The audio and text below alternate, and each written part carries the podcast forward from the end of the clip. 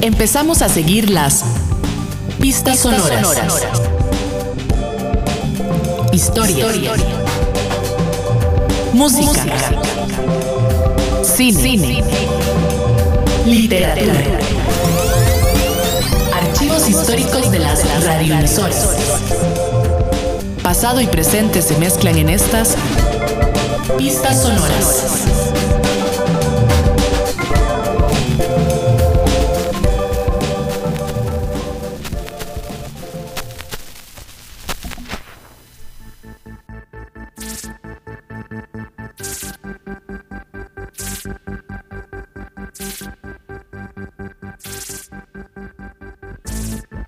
Esta edición de Pistas Sonoras. Vamos a conversar con Esteban Fernández Morera, él es ya máster en Historia por la Universidad de Costa Rica, que nos ha acompañado en programas anteriores, pero esta vez viene a comentarnos los resultados de su investigación para la maestría en Historia, que es una tesis que se titula Imaginando amigos y enemigos, la Guerra Fría Cultural en Costa Rica de 1953 a 1973, eh, un tema del que habíamos hablado por encima en, algunas ocasiones, pero que ahora vamos a profundizar un, poco más. Muchísimas gracias Esteban por acompañarnos. A vos Marvin, muchas gracias por esta nueva invitación. Lo primero tal vez sería para nuestro público definir qué entendemos por Guerra Fría Cultural. Eh, más o menos tenemos una noción de, de qué se trata cuando se habla de Guerra Fría, pero en el caso cultural, ¿cómo, cómo podríamos acotarlo? Claro, eh, en resumen, ¿verdad? Este concepto de Guerra Fría Cultural fue primero investigado por una francesa periodista historiadora, eh, Frances Stone Saunders, en, un libro que se llama La CIA y la Guerra Fría Cultural.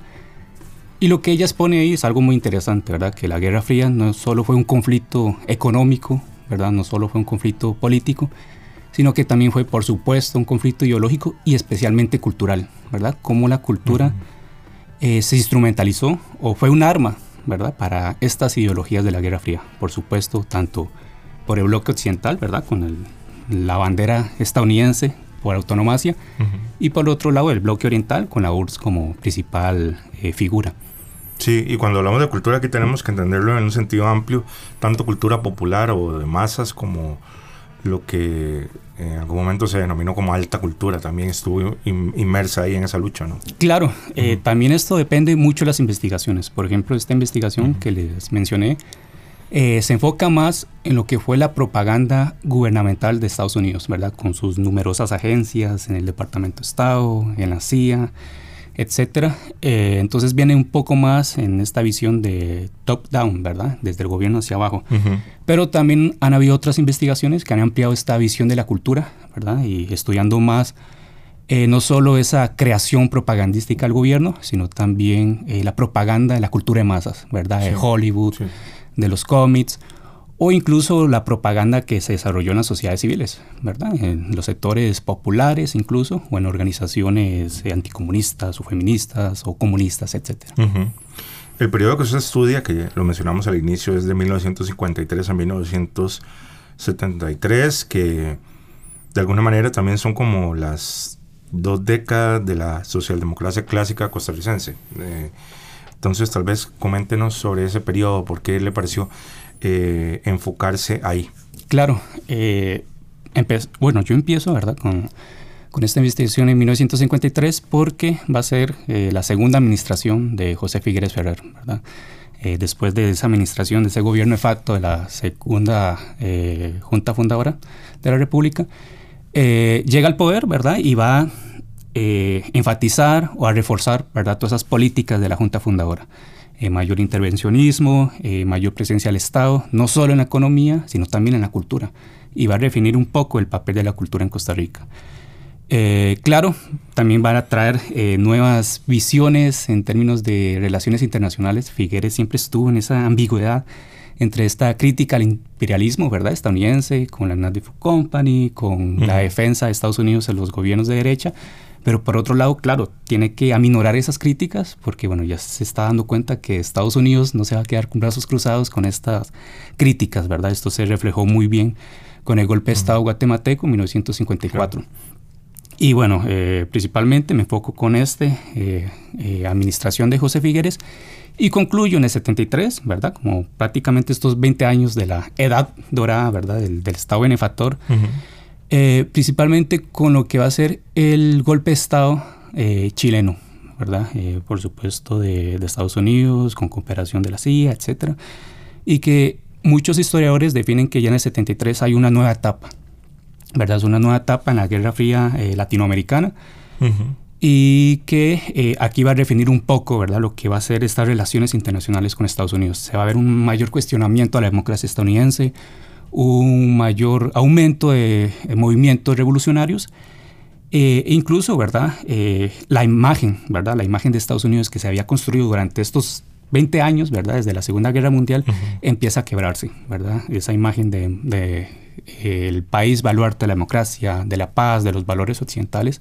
Entonces, bueno, ahí yo concluyo y principalmente miro, ¿verdad?, toda esta óptica, 20 años, como la creación de ese Estados Unidos eh, democrático, pacífico y sus, por supuesto, defensores entre los sectores costarricenses. Claro.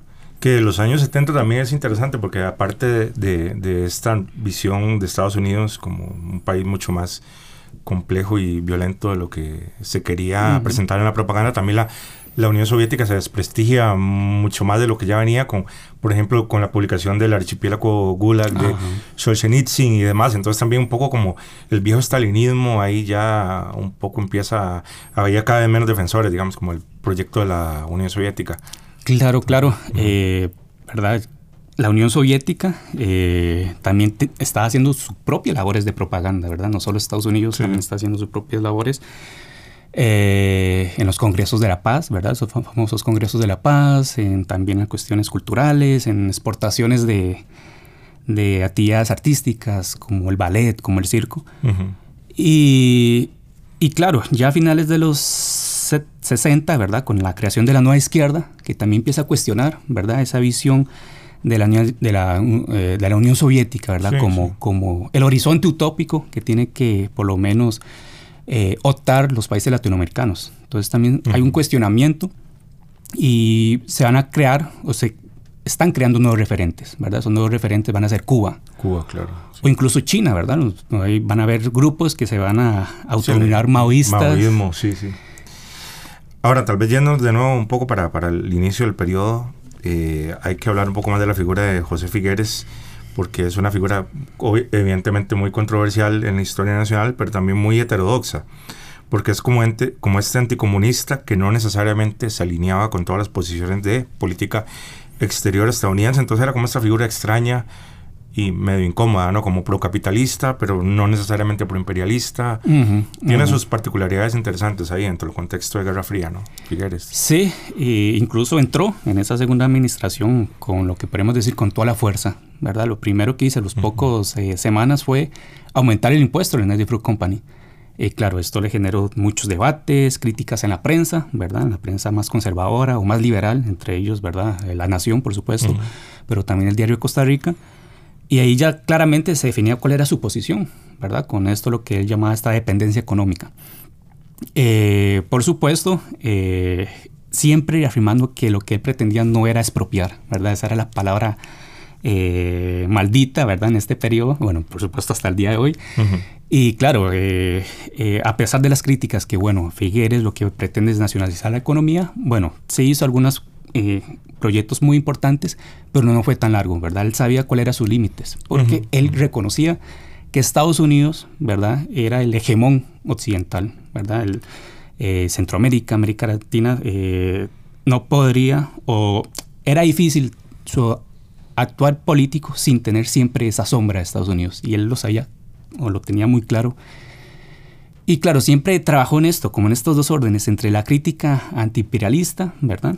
De Estados Unidos, pero también, ¿verdad? Siempre eh, rescatando esos buenos referentes estadounidenses, ¿verdad? Que siempre él decía que Estados Unidos tiene que volver eh, a sus valores morales democráticos, ¿verdad? Que tiene que rechazar a las dictaduras de derecha, ¿verdad? Que tiene que defender eh, esos ideales de los padres fundadores, ¿verdad? y, por supuesto Figueres fue una figura súper proestadounidense.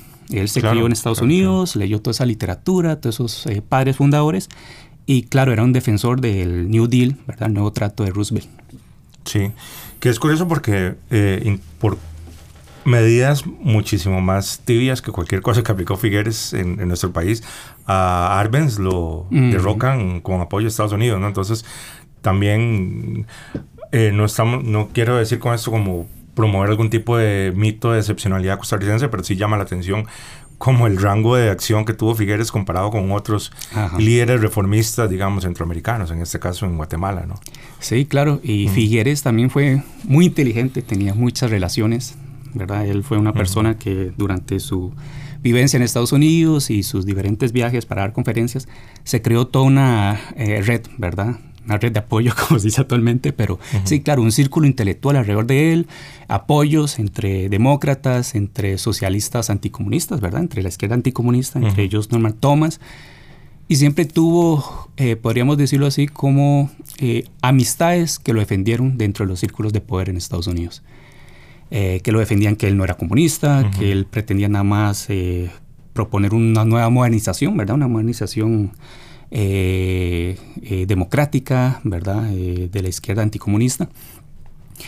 Entonces, bueno, claro, en parte fue que esta gran campaña de imagen, de propaganda alrededor de Figueres también lo benefició para no generarse más enemigos en Estados Unidos. Claro.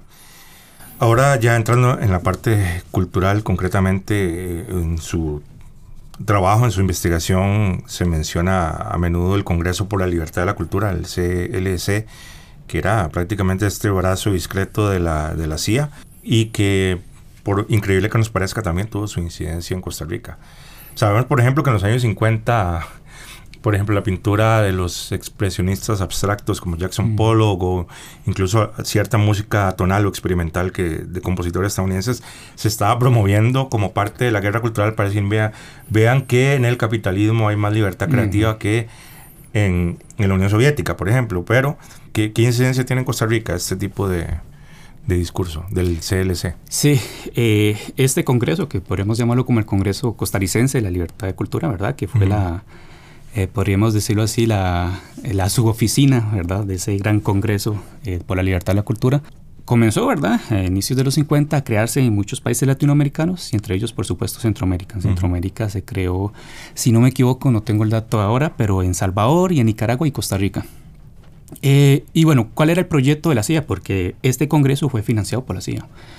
Bueno, la idea era conquistar o ¿verdad? O, adoptar, ¿verdad? Eh, las mentes de la izquierda anticomunista, ¿verdad? Que los sectores intelectuales que en ese momento, ¿verdad? Estaban con esta eh, reafirmación de los valores revolucionarios, ¿verdad? Vemos a un Sartre en Francia, entre otros, la CIA tenía muy claro que tenía que conquistar a esos intelectuales, ¿verdad? Para que producieran, ¿verdad? Todo este eh, cuerpo de ideas en contra de la, Unión Soviética, perdón. Sí, porque en los 50 todos los intelectuales importantes del mundo occidental prácticamente eran comunistas. Claro, claro, claro. Y principalmente en Francia, ¿verdad? Francia. Francia en ese momento era, eh, podríamos decirlo, el faro intelectual de, Occidente. Claro.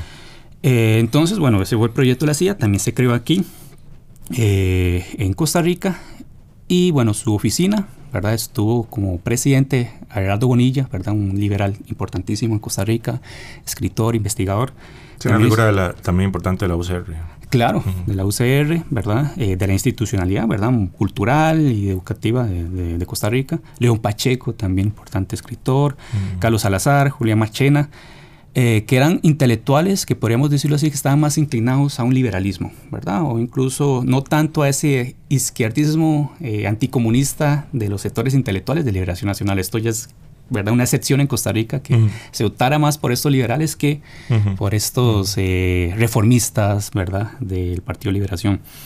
Y principalmente este Congreso no tuvo un, efecto importante en Costa Rica, no hubo una movilización intelectual de ideas, congresos, eh, publicaciones, realmente fue muy, muy bajo, pero sí lo que tuvo un efecto fue en el discurso, ¿verdad? Este discurso de la libertad por la cultura, que vos muy bien mencionaste, ¿verdad? Como la hacía, creo que el expresionismo abstracto, ¿verdad? Era el reflejo de esa libertad de la cultura en Occidente, ¿verdad? Que los artistas pueden hacer lo que quieran. incluso la música jazz, a pesar del ah, racismo, eh, fuertísimo que se vivía todavía en los Estados Unidos, usaban el jazz como propaganda, a pesar de la, de la segregación racial. Claro, claro, y eso era siempre en contra, ¿verdad?, de ese realismo socialista de la, Unión Soviética, ¿verdad?, que creaba... Eh, controlar ¿verdad? la producción artística bajo esta figura estética.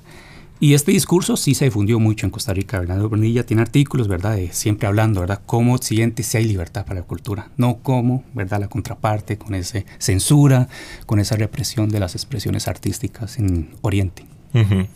Ahora también lo que se refleja en su, en su investigación, en su tesis, es también la importancia en que empiezan a tomar los tanques de pensamiento, think tanks, como se le dice en, inglés, en la Guerra Fría Cultural, incluso como el mismo ANFE que se funda en ese periodo.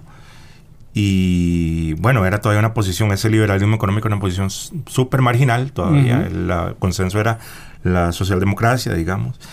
Pero bueno, ya existe ahí, es anticomunista, la ANFE, obviamente, pero eh, todo esto me parece que apuntaba más hacia una cultura de élites, de élites educadas, no tanto la cultura de masas. Precisamente está dirigido como a las clases intelectuales de los países. Claro, eh, estos centros de pensamiento, think tanks, ¿verdad? se van a crear a finales de los 50 y predominantemente todos tienen la misma visión, ¿verdad? Anticomunista, ¿verdad? En defender los valores occidentales, ¿verdad? Pero sí hay diferencias eh, bastante destacables en cómo defender esa, esa democracia contra el comunismo bueno, ya estamos, ¿verdad? El Congreso Costarricense por la Libertad de Cultura era uno, ¿verdad? Pero también estaba el ANFE, ¿verdad? Que como mencionaste, era, o su postura era defender la democracia, pero no es de los valores, ¿verdad? Eh, de este periodo, ¿verdad? De la democracia, de la paz, eh, de la libertad, sino más bien los valores de capitalismo, ¿verdad? Contra el comunismo. como una, lectura economicista de, la tradición liberal, digamos. Se cambió el eje dicotómico de democracia versus comunismo, ¿verdad? Eh, o democracia versus totalitarismo a capitalismo versus comunismo, ¿verdad? Eso fue uno de los grandes trabajos que hizo el ANFE y que para ellos eh, la mejor forma de defenderse contra el comunismo era promover la iniciativa privada, el capitalismo, la desregularización y bueno, claro, en ese momento eran una postura muy marginada, pero que iba a tener sus efectos ya unos 30 años eh, más tarde. Claro, como, lo, como nos lo comentó aquí David Díaz cuando habló de su libro sobre la historia del neoliberalismo en Costa Rica.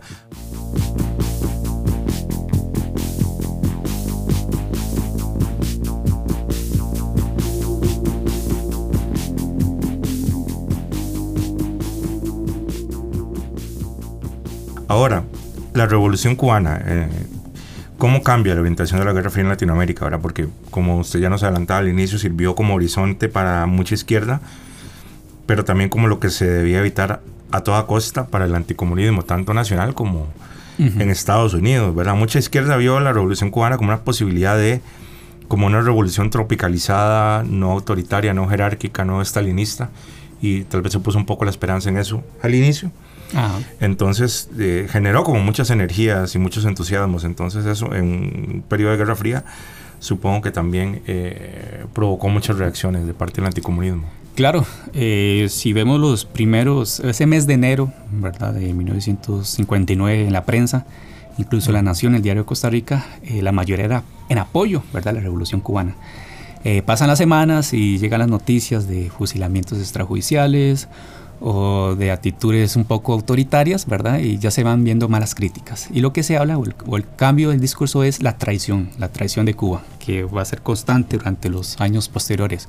Como la revolución cubana, o al menos esos dirigentes, ¿verdad? Y Fidel Castro, por supuesto, Cienfuegos, Che Guevara traicionó, ¿verdad? Los valores de la revolución cubana, ¿verdad? Eh, a favor de la democracia.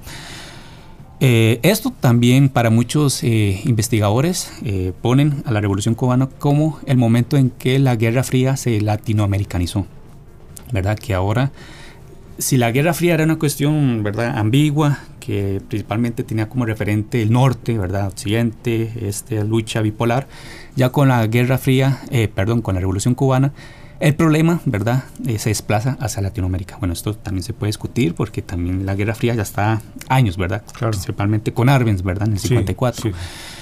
Pero sí, en el discurso es como que el eje pasa a Latinoamérica. ¿Y por qué? Bueno, porque ya tenemos prácticamente un país, ¿verdad? Eh, medio ambiguo, medio que está tanteando con la Unión Soviética a unos cuantos kilómetros, ¿verdad? En el Caribe. Sí, en la zona de influencia de, Estados Unidos, de Estados Unidos. el Caribe, sí. Claro, está mucho más cerca. Y esto despertó, ¿verdad?, una beligerante reacción anticomunista por parte de la prensa, por parte de los gobiernos. Eh, por supuesto, ahí tenemos, ¿verdad?, a, a, a Orlich. Eh, pero también con el surgimiento de, de, organizaciones anticomunistas por parte de la sociedad civil, organizaciones civiles. Aquí es la explosión de estas agrupaciones anticomunistas en la década de los 60. Que me interesaba un poco que, que nos comentara más sobre eso, eh, del movimiento nacionalista en Costa Rica, bueno, que, que, un poco toma fuerza tras la revolución cubana como, como una mm. reacción contra y bueno, lo que leemos en su, en su investigación es que tenía mucha presencia en los periódicos nacionales y hacía montajes de mucho impacto visual y muy sensacionalistas, como tanques rusos frente a la Catedral de San José. Esto es cierto y está en la tesis y lo pueden, lo pueden ver o lo pueden buscar en, en, en la Biblioteca Nacional, en los periódicos, pero fue así. Entonces, ¿qué, qué, qué pasó ahí con ese nacionalismo de derecha? Sí, eh, eso es lo que yo llamo el surgimiento de una nueva anticomunismo costarricense. Si el anticomunismo uh -huh. anterior iba más enfocado, ¿verdad?, a ciertos sectores eh, políticos, económicos, ¿verdad?, los sectores altos, ya este nuevo comunismo que surge en los 60 está más enfocado en la propaganda para los sectores populares, ¿verdad? Su visión es convencer, eh, eh, manipular incluso a los sectores populares. Uh -huh. Y aquí, bueno, estallan una gran cantidad de organizaciones anticomunistas, eh, son montones, ¿verdad? Entre ellas el Movimiento Nacionalista de Costa Rica, eh, Movimiento Nacionalista de Costa Rica, está también el Comité Cívico de Vigilancia Democrática, está también organizaciones femeninas, organizaciones religiosas y, bueno, por supuesto la más conocida fue también el Movimiento Costa Rica Libre. Claro. Y la diferencia con ese antiguo eh, comunismo, ¿verdad? Que era principalmente conferencias, de discusiones, ¿verdad? Eh, sí, anticomunismo, uh -huh. perdón. Uh -huh este nuevo anticomunismo utilizó mucho lo que fue eh, las fuerzas mediáticas, ¿verdad? Propaganda en los periódicos, en la radio, en la televisión. Y aquí se ve, claro, el, el, la utilización de lo visual, de la propaganda visual, como herramienta eh, de terror, ¿verdad? Para dar ese temor de que el comunismo está pronto a llegar en Costa Rica. Uh -huh. Bueno, y por eso ponen esos tanques, ¿verdad? En, en eh, frente a la catedral, ¿verdad? Son fotomontajes que ellos realizan. Claro. También ponen imágenes de un recurso retórico visual que utiliza mucho es el, el de las dos, eh, el de los dos estilos de vida. Entonces siempre ponen un estilo de vida, ¿verdad? El democrático, donde uh -huh. las personas tienen libre albedrío religioso, donde está la familia tradicional incluso, eh, donde está, digamos, la visión más American Way of Life de la familia, todo sí, divirtiéndose. Sí, sí, sí, y por otro lado, ¿verdad? Como poniendo una, un, la contraparte, la visión, ¿verdad? del estilo de vida comunista, ¿verdad? Que son mujeres armadas o que son eh, guerrilleros eh, vapuleando a religiosos, uh -huh, uh -huh. o etcétera, etcétera. Entonces siempre utilizan ese recurso de, miren cómo son estos dos estilos de vida y ustedes están para optar, ¿verdad? Por el que evidentemente es el mejor, que es así es como lo construyen esa, uh -huh. esa propaganda. Y es muy evidente, ¿verdad?, cómo se utiliza esa propaganda visual para tratar de convencer, pero más que convencer, generar temor, ¿verdad? Es una propaganda mía. Ya en los años 60, además de la radio que seguía teniendo una popularidad enorme, entra en nuestro país y se consolida la televisión. Entonces, ¿qué, qué rol juegan estos medios tanto en la difusión de propaganda anticomunista explícita, también como por ese lado lo explícito, pero también la introducción de series de televisión estadounidense, uh -huh. como una forma de lo que siempre se ha llamado como poder blando. Porque si hablamos con gente que, es, que fue joven o fueron niños en esa época, eh, digamos que mucha de la educación sentimental de nuestros padres o abuelos se dio con esas series de TV -huh. gringas, ¿no? Creo que eso fue un, un golpe magistral, ¿no? La propaganda estadounidense. Claro. La mejor herramienta cultural que tuvo Estados Unidos eh, en, este, en este periodo de posguerra fue la cultura de masas. ¿verdad? Sea inten uh -huh. intencional o no, sea que esta industria cultural tuvo esa intención de convencer a los países fuera de sus fronteras de los valores del American Way of Life, eh, fue la mejor herramienta, porque, claro, eh, estos nuevos medios, ¿verdad? La televisión, las series, el cine, eh, tenían un gran poder ¿verdad? en los espectadores o en la audiencia. ¿verdad? Era la seducción de las imágenes, uh -huh. la seducción de esas eh, nuevas eh, historias, esos nuevos espacios, esas nuevas atmósferas, ¿verdad? que lo podemos ver en la ciencia ficción, eh, en las películas de guerra, en los dramas, ¿verdad? Que muchos de esos temas, muchos de esos contenidos tocan temas anticomunistas. Eh, bueno, por un lado, un poco, ¿verdad? Menos eh, directo, ¿verdad? Con la promoción del American Way Fly, ¿verdad? El consumismo, eh, de los valores democráticos, del emprendedurismo, etcétera, pero también por otro lado, ya con discursos más explícitos, ¿verdad? El terror comunista o cómo los comunistas están eh, en los fondos de la sociedad, ¿verdad? En cualquier momento atacar o cómo el ejército eh, estadounidense, perdón, está derrocando o está ayudando a defender a los a Corea del Sur, ¿verdad? En este caso en el conflicto coreano o posteriormente en Vietnam y claro, todo eso eh, van a ser lo que yo llamo, ¿verdad? Una la educación infantil por la Guerra Fría, ¿verdad? Son los principales eh, ideologemas o discursos que nos hacen comprender qué era la Guerra Fría en ese momento. Incluso las películas de películas y series de espías, pero bueno, James Bond también, eh, muchos villanos de, James Bond, del, James Bond original, de Sean Connery, eran soviéticos, ¿no? Claro, claro. Eh, ahí con esas películas de James Bond, el anticomunismo, ¿verdad? Eh, no, no, podía ser más, más elegante, más fino, ¿verdad? Era una forma de... Glamoroso, sí. claro, glamoroso. Y muchas de estas películas también, por supuesto, tienen otros valores, ¿verdad? Lo que es el, la visión eh, patriarcal de una figura masculina, galante, que tiene que defender y conquistar, por supuesto, a las mujeres. Ah, en contra, ¿verdad? Esos eh, eh, sectores que lo están opresionando, ¿verdad? Los soviéticos, los comunistas, los, los asiáticos, etc. Y esto también se ve mucho en los cómics, ¿verdad? En los cómics que se están publicando en La Nación, en los periódicos, incluso en, lo que podemos decir así, los cómics de, de eh, sueltos, podríamos decirlo, eh, se ve mucho eh, también estos referentes, ¿verdad? En lo que es el comics pulp. muchos de estos son hombres blancos que van fuera de sus fronteras, a Europa al Este, a Asia, a Latinoamérica, a defender a su población y principalmente, ¿verdad? A una mujer indefensa en contra de esa opresión comunista. Claro. Y es que, bueno, eh, a pesar de todo, eh, y todos estos elementos que uno podría considerar, considerar como, bueno, propaganda y demás, creo que el tema de la propaganda es complejo y no, no funciona tan, tan caricaturescamente como uno podría pensar que es nada más como un rayo anticomunista que le cae a la gente y, y cambia su forma de pensar, porque a pesar de todo, Costa Rica ha sido uno de los países latinoamericanos más por estadounidenses, ¿verdad? Por lo que podría decirse que o esa propaganda fue exitosa o más que exitosa, ya estaba alineada con cierta sensibilidad y ciertas intuiciones que una buena parte de la población compartía claro, en ese contexto.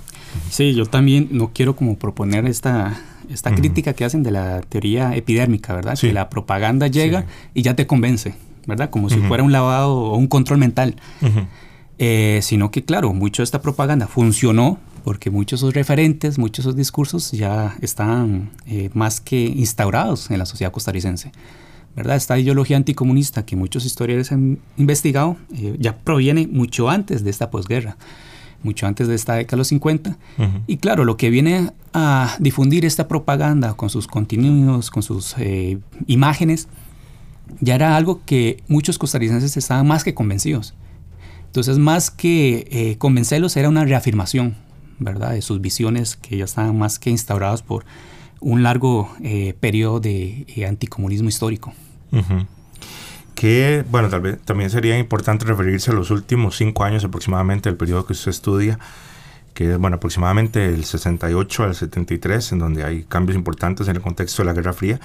Eh, la izquierda costarricense, digamos, recupera cierta fuerza, por, mm, por ejemplo, en la Universidad de Costa Rica, con Alcoa, eh, se acerca también su legalización que llegaría hasta el 74, pero bueno, ya, ya estaba en proceso, digamos, el regreso a la contienda electoral de la izquierda y, además se, trata de se tratan de normalizar las relaciones diplomáticas con los países del bloque soviético y con la Unión Soviética también. Entonces, ¿qué, ¿qué cambia en estos últimos cinco años? Sí, yo lo que afirmo es que durante eh, durante este periodo de la posguerra, ¿verdad? Que podríamos ubicarnos aquí, ¿no? Eh, luego la guerra civil del 48 hasta finales de los 60, toda esta construcción que se hizo en favor de Estados Unidos, ¿verdad? Este discurso hegemónico pro-estadounidense, anticomunista, ¿verdad? Mucho anclado, ¿verdad? Por supuesto en los valores eh, nacionales costarricenses, ¿verdad? Costarricense tenía que ser anticomunista porque, bueno, sus valores son democráticos y pacíficos, etcétera. Sí, el catolicismo también. Claro, también. bueno, esto se va a quebrar ya a finales de los 60. Un quiebre primero muy tímido, ¿verdad? Por parte de sectores estudiantiles, jóvenes, intelectuales, ¿verdad? Que van a empezar a difundir mucho esta literatura eh, comunista o izquierdista o antiimperialista, etcétera. Eh, que seguramente esto, el principal reflejo, ¿verdad? Fue las protestas de Alcoa. Claro. Eh, pero también se está reflejando este quiebre con incluso las críticas a esto, lo que ellos llaman el imperialismo cultural estadounidense, ¿verdad? Incluso para ellos ya sabían que la cultura se estaba haciendo instrumentalizada en favor de Estados Unidos. Como Estados Unidos, eh, por medio de su propaganda, por medio de su televisión, por medio de su radio, por medio del cómics, ¿verdad? Eh, incluso por medio de la financiación de la educación, eh, lo que pretende es crear adeptos, ¿verdad? A su sistema, a su ideología, a su bloque, ¿verdad? Y esto empieza a ser criticado, ¿verdad? Como una muestras de ese imperialismo cultural. Entonces, no solo fue unas críticas políticas, ¿verdad? A ese imperialismo económico, sino también a eso lo que llamaban esa dominación cultural en Costa Rica. Y claro, también hay otros reflejos de ese quiebre. E incluso en el Partido Liberación Nacional eh, tenemos, ¿verdad? Ese manifiesto del Pacto de, Agua que también critica mucho lo que era eh, ese discurso hegemónico prestoniense, ¿verdad? Eh, de liberación nacional, pero también se refleja, y esto es lo más curioso, con la tercera administración de José Figueres, ¿verdad? Eh, ¿verdad? En 1970, que va a normalizar las relaciones diplomáticas con los países de Europa del Este, principalmente con la Unión Soviética, y que, bueno, esto le generó una gran cantidad de, de críticas, una imagen súper dañada, y bueno, que fue bastante difícil eh, su, su, normalización. Que bueno, un poco relacionado con lo que nos acaba de decir, eh, quería que nos comentara sobre un tema que tal vez no está tanto en la tesis, pero, pero tiene relación, y es que en los años 60, como ya decíamos, en Costa Rica empieza a sentir cierta influencia también de la contracultura estadounidense, no solo la cultura de masas, ¿verdad? tal vez un poco más en las clases altas o en las clases educadas, ¿verdad? Pero el hipismo, la oposición a la guerra de Vietnam, la música rock, eso también tiene, tiene, deja una impronta en, nuestro país y quizás sea un momento incómodo, pues desde la izquierda, como, como se nos decía, se puede ver como un avance más del imperialismo cultural y desde el conservadorismo anticomunista como una infiltración también de valores extranjeros dañinos. Entonces también pues habría que estudiar más la, la contracultura de eh, un poco claro, cómo, claro. Cómo, cómo, balanceaban esas, eh, eh, esas contradicciones. ¿no? Sí, muy interesante.